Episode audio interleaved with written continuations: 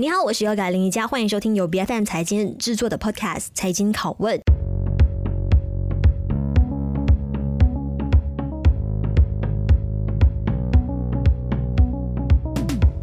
各行各业呢，其实都在主打着关于环境、社会啊、还有公司治理 ESG 的策略。当然啦，现在房地产行业呢，也是在过去几年不断的在提倡这一点，而且也会各自在自己的呃商业商业的项目啊、发展的项目当中给纳入 ESG 的实践。那根据大马，netfrank Malaysia 的一项调查的，其实有一半的受访者的呃就有坦诚说，他们其实呃也正在采取一些啊。切实的步骤来迎合这个趋势，但是却发现说，在实施的过程会面对着各种大大小小的啊一些问题。那其中就包括像是成本的效益上啊，是比较难去平衡跟去拿捏的。而且，呃，如果他们有心要去做的话，可能市场的消费者啊，或者是呃市场的那些伙伴们，他们还相当缺乏这一方面的意识，数据还有标准框架也是相对比较匮乏一些的。那今天在我们的节目上呢，我们就邀请到有 Property Guru 房地产情报部的主任李乃佳博士来跟我们做连线。你好，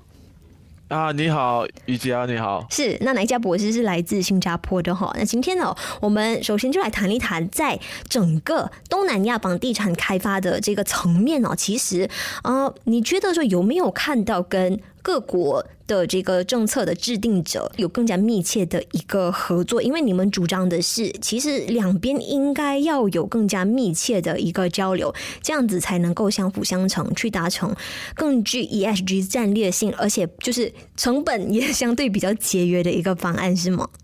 对，其实我们看很多这个有关于这个 ESG 的框架呢，通常是从这个投资者。开始的，就是因为这些投资者，他们就觉得啊、呃，我未来投资在这个项目，或者我未来投资在这个房地产，它接下来二十年后，它的价格呢，会不会因为受到影响，以及受到这些环境啊、天然灾害所受到影响，所以这个 ESG 就开始越来越啊。呃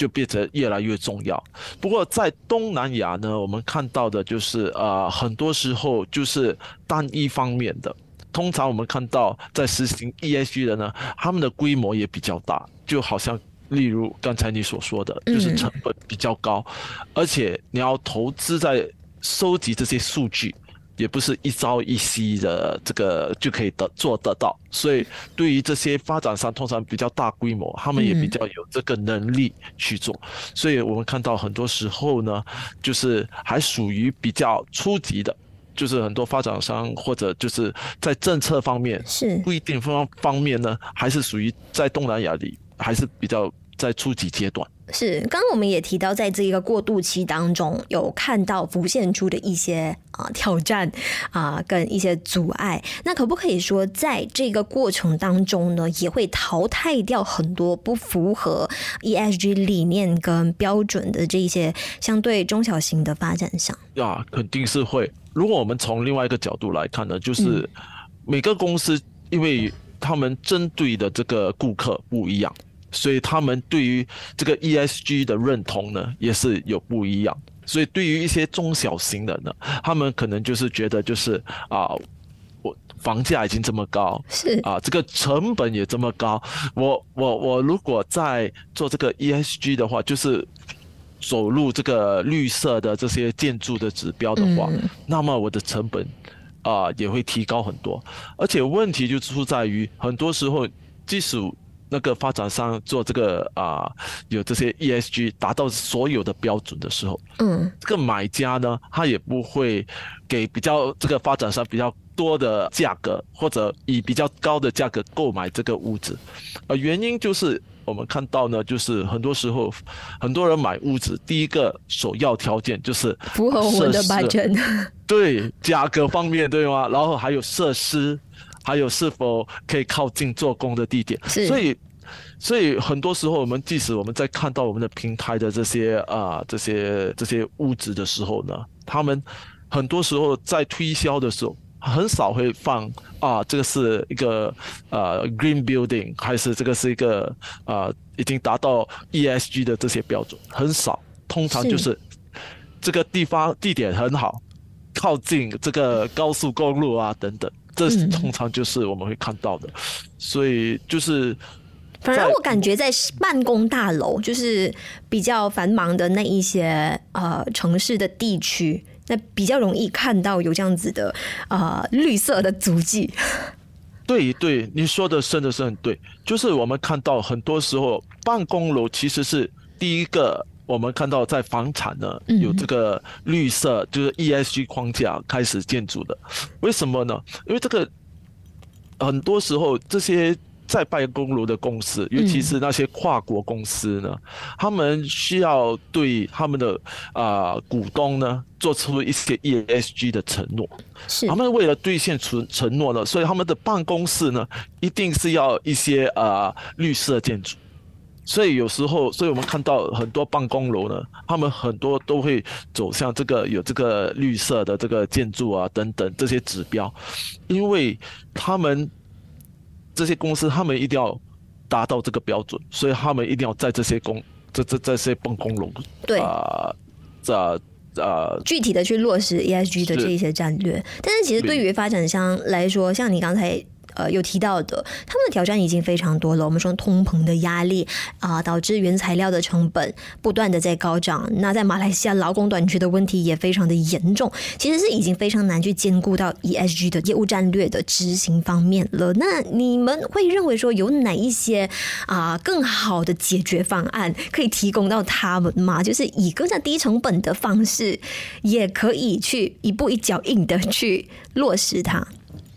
其实，其实就是有很多可能发展商也有很多人呢，就觉得这个 ESG 就是一定要增加成本。其实可以以一个比较低成本的方式来做。刚开始的时候呢，可能就是啊，做一些比较那些发展比较呃那些项目呢，可能可以采取一些设计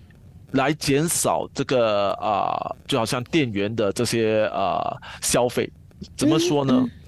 就好像啊，通常我们就看到好像西边的太阳啊等等，我们要如何设计呢？使到这个太阳呢，它不会影响到这个房间的里面内室内的这个温度太大，所以我们就不需要开这个冷气开得太冷。通常就是因为大家就是把冷气开得很冷，所以我们所运用的呃所所用的这个电源呢就比较大，所以从设计方面呢，我们就可以。啊，慢慢的啊，就是比较低成本的方式来啊达到这些框架。嗯。然后另外一个方面呢，当然也是就是其实呃很多时候我们就是做这个，其实在建筑业他们很容易达到 ESG 的标准。为什么呢？因为嗯很多时候就是有这个绿色建筑，他们都有一个很特定已经设定好的这个框架，只要你做出 A 到 Z。这些东西你都做到完的时候，嗯、我就给你这个绿色的标标标志。所所以呢，对他们来讲是很容易。只是问题是，啊、呃，在这一群当中呢，不是所有的都是昂贵的，啊、呃，这个这个投资。嗯。有些呢，它可能就是比较便宜一点。例如说，就是用这些好像 LED 的灯光啊，在这些。呃，共享的空间用 LED 等等来省电，或者就是有这种怎么收集这个雨水的系统啊，来减少用水。所以他们有这些系统的存在，而这些系统可能就是已经它有五年的呃，已经实在在五年实行了，已经实行了一段时间，所以反而呢，它的价格其实不是说很贵。是因为你刚刚提到这个，就让我想到我就是前不久才刚看到的一份数据。就我们总是以为，就是能源消耗最大的会是哪一方面？我们可能会以为是工业或者是交通嘛。但是其实，在欧洲那里呢，是有一份数据出来说，啊，其实刚才提到的，就是在欧洲那边的工业和交通的能源消耗，其实就各占百分之二十五。但是单单是建筑方面的这个能源消耗呢，是已经达到了一半的占比，而且主要。要的就是用在一些小地方，像开空调啊、开灯啊这一些，这个消耗是非常大的。所以如果如果能够有效的去降低这一些建筑的能源消耗的话呢，真的是可以更大程度的去减少二氧化碳的这个排放量。那么，嗯，我们接下来要聊的这一个方面呢，就是说，我们无论是购房者还是地呃房地产的开发商都好呢，其实接下来还应该将哪一些因素给纳入他们的一个无论是资产或者是开发商的一个考量？因为现在我们也发现说，因为我们以为马来西亚是不会有什么样的天灾，但开始我们就面临气候骤变啊，天然灾害的这个发生的频率越来越高啊，尤其是在城市间也会发生大水灾这样子的一个问题。那么你觉得说大家应该要如何更加细致的去看待这一个课题？其实我觉得购房者呢，有很多时候啊。他们应该在在买房的时候要做一些很多调查啊、嗯呃，因为尤其是我们看到呢，呃，有些地方它是比较容易，就是呃，怎么说呢，就会有这些呃，因为下雨过多或者然后就有一些洪水的这些灾害等等。嗯，所以这些这些购房者呢，可能就是当然他们也有他们自己的考量，就是可能就是价格刚好。因为就是就是很多水灾啊等等，所以它的价格一直就是比较便宜，是或者可能就是比较靠近市区，所以他们觉得虽然就是有这个危险，不过他们还是决定去购买这些房子。所以我觉得购房者呢，可能就是要考量这些东西在里面。在做出选择的时候，可能你可能偏离这个工作的地点远一点，不过可能就是省了很多麻烦啊，接下来的麻烦。然后第二呢，也就是一些我们看到一些数据，就是说很多购房者可能他们就是不会去买这个啊保险啊，尤其是关于这个呃洪水的这些啊或者水灾的这些相关的保险。呃，当然，可能之前就是没有这个意思，就是觉得啊，这个这个天灾嘛，最多它即使有洪水，也不是，只是可能只是到我的这个，也不是说很高。不过现在我们看到的是越来越严重的这些啊水灾，所以我觉得就是可能他们就要开始转移购买一些保险来保护自己的资产。对于开发商，我觉得就是呃。他们可以从很多角度来呃帮忙这些买家，就是可能就是看这块地呢，可能它由于它的倾斜度，可能就是会可能会有一些呃呃水会比较累积的比较快，然后他们可能就要做一些调整。当然啊、呃，发展商可能就觉得，诶，我做出调整就多了成本。而且问题就是，买家也可能也不会去啊想这样多，嗯，因为在推销的时候，你也不会可能会讲啊这个地方经常啊 会淹水啊，然后我做这些调整等等。所以发展商呢，他们要怎么样呃实行呢？第一就是对他们来讲，长远的来说呢，如果这个地方它因为淹水等等，然后使到它的这个项目呢长久有一个呃一个不好的这个。名声的时候呢，因为东西也比较容易坏啊，等等。是对于他们以后推销的项目，也是可能会出现到阻挠，也比较难卖。所以有时候对他们来说，帮忙呃设定这个呃解除一些这个淹水的这个危机呢，嗯、可能对他们的长远的发展来说有非常大的注意。对，嗯嗯，但是在你们。啊，这个单位的研究看来呢，就是在马来西亚现在会不会在房地产项目的一个规划或者是开发上呢，其实都还是相对比较缺乏完整又系统化的一个评估的制度，所以才会导致说，哎，我们想要执行的话，但是也没有很好的啊，可以跟着某一个框架去执行。那甚至说啊，当说到这个数据的呃收集上。也会遇到一定的难处。那这个问题的一个严重性，现在是处于一个什么样的呃状态跟情况？你们有没有一些相关的数据是可以分享的？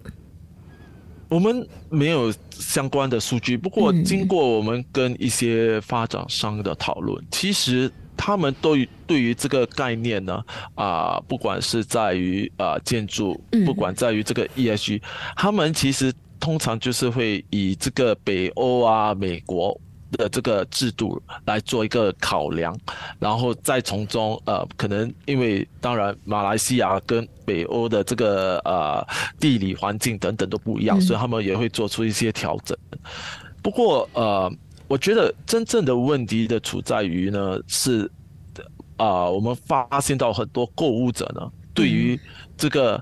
买屋是否要有这个 ESG 或者是绿化的，不感什么兴趣。所以在某一个方面，我们其实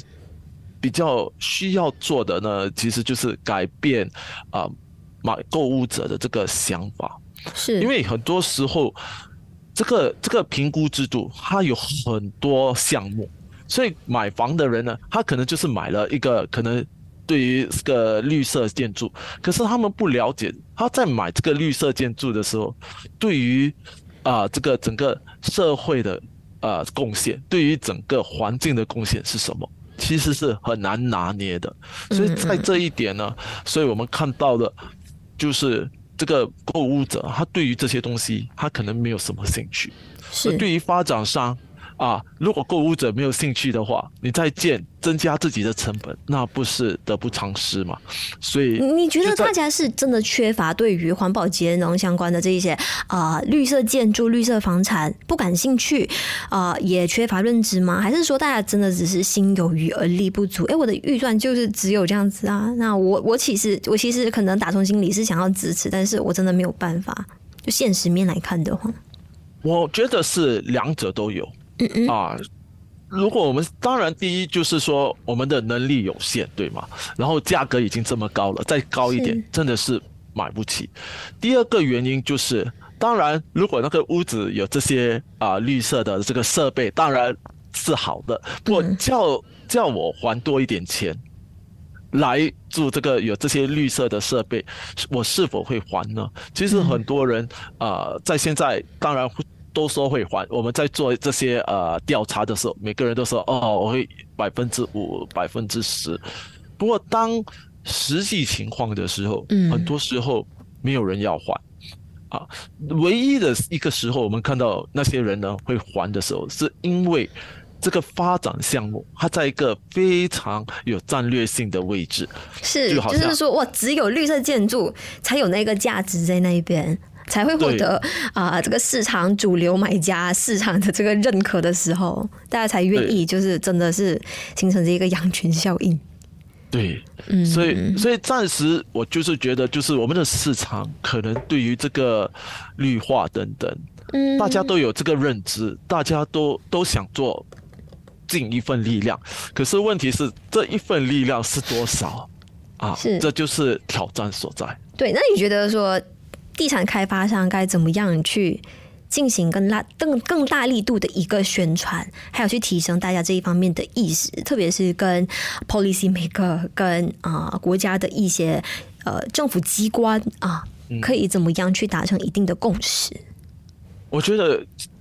其中一个最大的要点呢，就是我们要如何把这个绿色的这些建筑啊成本降低。嗯嗯。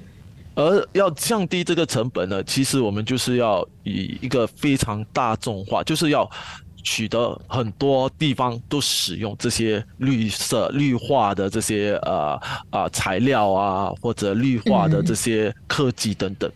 嗯，只有把他们纳入，大家很多人都纳入这个这些科技的时候，这个成本就会降低下来。所以我觉得就是在政府跟发展上要。还有这个买家的，我们要有一个非常密切的关系，就是有时候有些就是通过大学啊、呃、来研发这些新的科技，然后把这个价格啊、呃、把它呃再再压低下来，就是政府可能做补贴啊或津贴等等，所以所以是是有这个可能的，不过